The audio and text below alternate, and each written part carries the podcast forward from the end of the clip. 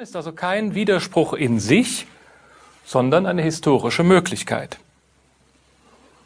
Nun schreiben manche die friedliche Revolution in der DDR mit großem F und mit einer bestimmten Absicht. Die friedliche Revolution mit dem großen F, sie stellt ganz, ganz allein den Anteil der Bürgerbewegung in den Mittelpunkt. Damit tut sie genau das Gegenteil von der Rede vom Zusammenbruch oder der Implosion der DDR. Aber ihrerseits blendet sie damit wesentliche ursächliche Faktoren aus, nämlich die Vorbedingung des Gorbatschow-Faktors, ich komme darauf zurück, und die Krise von SED und DDR.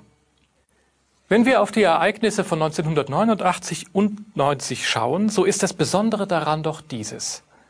Unter bestimmten äußeren Umständen brachte die Bürgerbewegung das SED-Regime in der DDR zum Einsturz. Dieser Umsturz radikalisierte sich dann aber nicht, sondern er ging stattdessen in die geregelten Bahnen über, die schließlich in die deutsche Wiedervereinigung mündeten. Die Wiedervereinigung ist also Teil dieses Prozesses einer grundlegenden Umwälzung, sprich der Revolution, die ich daher die deutsche Revolution von 1989 und 90 nennen möchte. Am Anfang der deutschen Revolution aber waren nicht die Deutschen. Am Anfang war Gorbatschow. Michail Gorbatschow war Kommunist, er war Idealist und er war Optimist.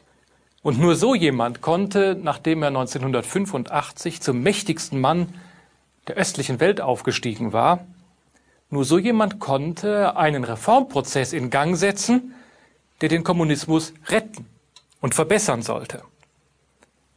Bald allerdings verselbstständigten sich die Reformen und Gorbatschow, der Zauberlehrling, wurde die Geister, die er gerufen hatte, nicht mehr los.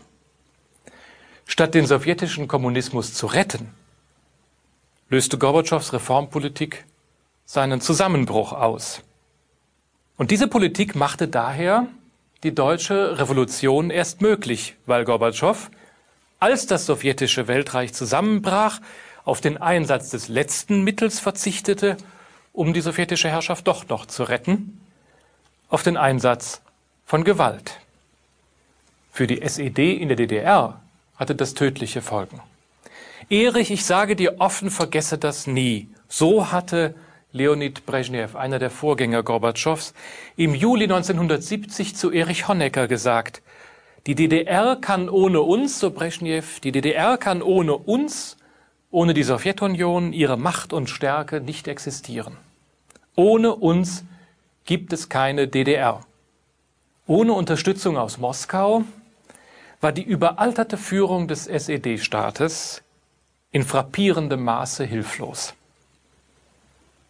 Den Sozialismus in seinem Lauf, das war das Einzige, was Erich Honecker im August 1989 angesichts der sich auftürmenden Krise einfiel.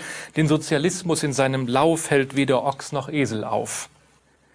Das Politbüro in Ostberlin debattierte über die Versorgung mit Dachpappe, Gewürzen und Büstenhaltern. Und als sich die Krise mit dem Flüchtlingsstrom über Ungarn im August 1989 aufbaute, da brachte Günther Mittag im Politbüro die vorherrschende Haltung auf den Punkt. Ich möchte auch manchmal den Fernseher zerschlagen, so Günther Mittag, aber das nützt ja nichts. Das, die sowjetische Reformpolitik und die Haltung des SED-Politbüros, das waren die Voraussetzungen für die deutsche Revolution. Aber damit war sie noch nicht geschehen. Dafür brauchte es das Zutun der Bürgerbewegung in der DDR, jener Verbindung, die sich im Herbst 1989 für wenige, aber entscheidende Wochen zusammengefunden hat. In der Bürgerbewegung der DDR flossen, ich darf das etwas vereinfachen, flossen im Grunde zwei Strömungen zusammen. Eine der beiden, das war die Oppositionsbewegung im engeren Sinne. Sie hatte bis 1989 in der DDR eine Existenz am Rande der Gesellschaft geführt. Sie hatte höchstens 5000 Personen umfasst.